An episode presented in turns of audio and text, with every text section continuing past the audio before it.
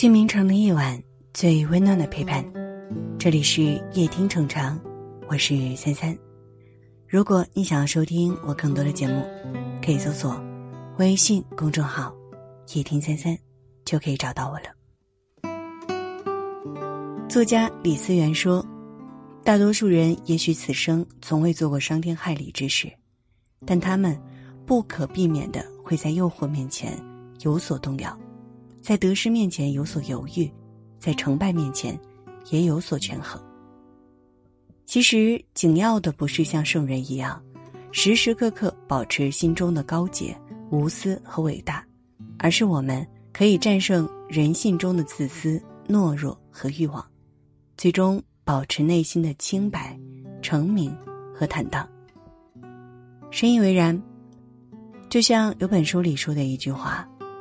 在这个污浊的世界上，能够干干净净度过自己一生的人，是值得钦佩的。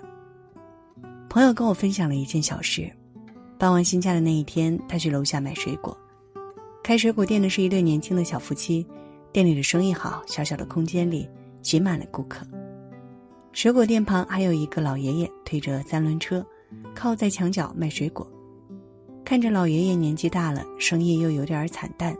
朋友便特意去照顾他的生意，没想到好心却被坑了一把。朋友买了两斤葡萄，拿回去用电子秤一称，才知道只有一斤半。后来听周围的邻居说，一开始他们也会去照顾老人家的生意，但是发现他总是缺斤少两的，久而久之，被坑过的人就把他拉入了黑名单。而那对年轻的夫妻呢，他们家的水果不仅卖的新鲜，而且很实惠。每次也会抹去零头，买回去切开是坏的水果还包换。一件小小的事情足以见人品。有人贪了一时的小便宜，却丢了自己的良心。为了自己的利益，甚至不在意损害别人的利益，来成全自己。长此以往，这样的小聪明只会让自己付出更惨重的代价，斩断自己的后路。而有的人虽然不精明，却用行动获得了人心，也为自己。积攒了口碑和长久的生意。季羡林先生说：“老老实实干活，清清白白做人，真诚不会刻在脸上，却会写在心里。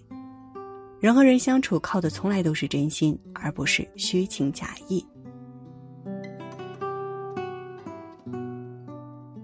希尔顿酒店集团的创始人，曾经在十五岁时做过一件让自己后悔了五十二年的事情。还在上高中的希尔顿经常利用空闲的时间去打工送报纸。有一次，他骑的马不小心撞倒了一个年轻人，年轻人被弄得满身污泥，气得破口大骂。惊慌失措的希尔顿因为害怕，没有下去看那个被自己撞倒的人，而是在确认四周没有人看自己后，骑着马匆忙离开了。后面的很多天，希尔顿都惴惴不安。没过多久。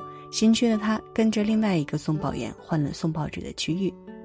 这件事情过了很多年，晚年已经成为世界旅游业大王的希尔顿，仍然常常为了年轻时的选择而不安。后来，他费了很大的功夫，终于找到了当年被自己撞倒的那个人，并且诚心上门去道歉。获得对方的原谅之后，他才觉得如释重负。钱钟书说：“洗一个澡，看一朵花，吃一顿饭。”假使你觉得快活，并非全因为澡洗得干净、花开得好，或者菜合你口味，主要是因为你心上没有挂碍。世间最好的宝贵财富，其实莫过于心安。晚清名臣曾国藩曾官至两江总督，身居高位，大权在握。做官几十年，直到去世之后，曾国藩家里都没有多余的钱财。有一次。曾国藩因为军务离开南京，手下因为被安排了差事来给他送礼，他特意写信给儿子说：“送的东西价值不超过二十两白银就收下，要是超过就推掉。”他不愿意拒人于千里之外，收下小礼不至于服了人家的面子，拒绝大礼是自己的底线和原则。纵观曾国藩的一生，他之所以取得如此成就，与他做人做事有着密切的联系。一个人的格局，往往也决定了他能够走多远。孟德斯鸠说：“美必须干干净净、清清白白，在形象上也是如此，在内心中更是如此。看多了虚情假意的套路，才越发觉得简单坦诚的可贵。其实，人这一辈子不一定要有多富有，要取得多大的成就，你可以平凡，也可以普通，但一定要干干净净、清清白白，活得问心无愧。哪怕世界复杂，愿你仍旧保持初心，始终澄澈、赤诚、踏踏实实做事，坦坦荡荡做人。如果有些事让你失望。如果有些人让你心伤，如果有些话始终没家，我代替他们，请你原谅。如果有些事让你迷惘，如果有些人让你彷徨，如果有些歌始终没。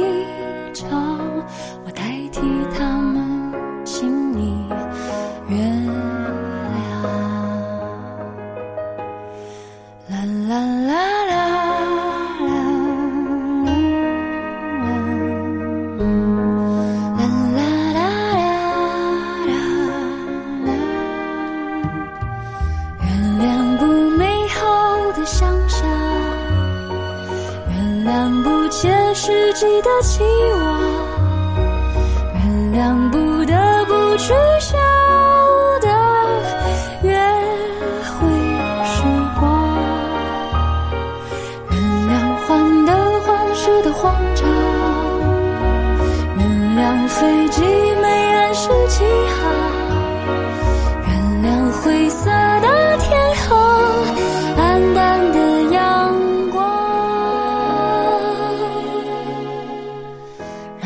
好心情点亮。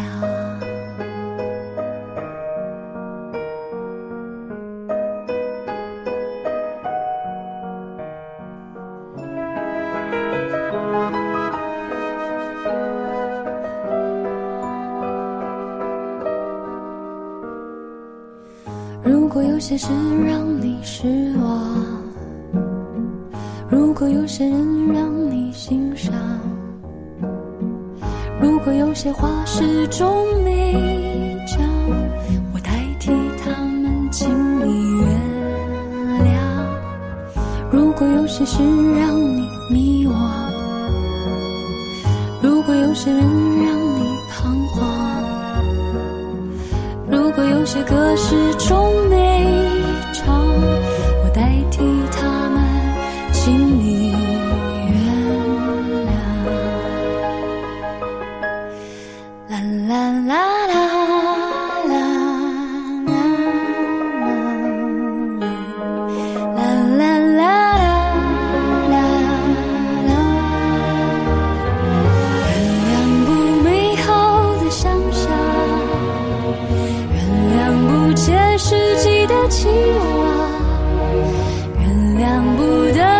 取消的约会时光，原谅患得患失的慌张，原谅飞机没按时起航，原谅灰色的天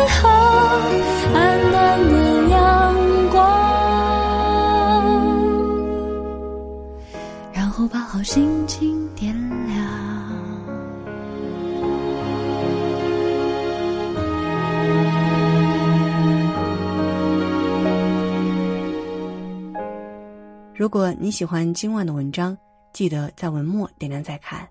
我是三三，今晚谢谢你来陪我，晚安。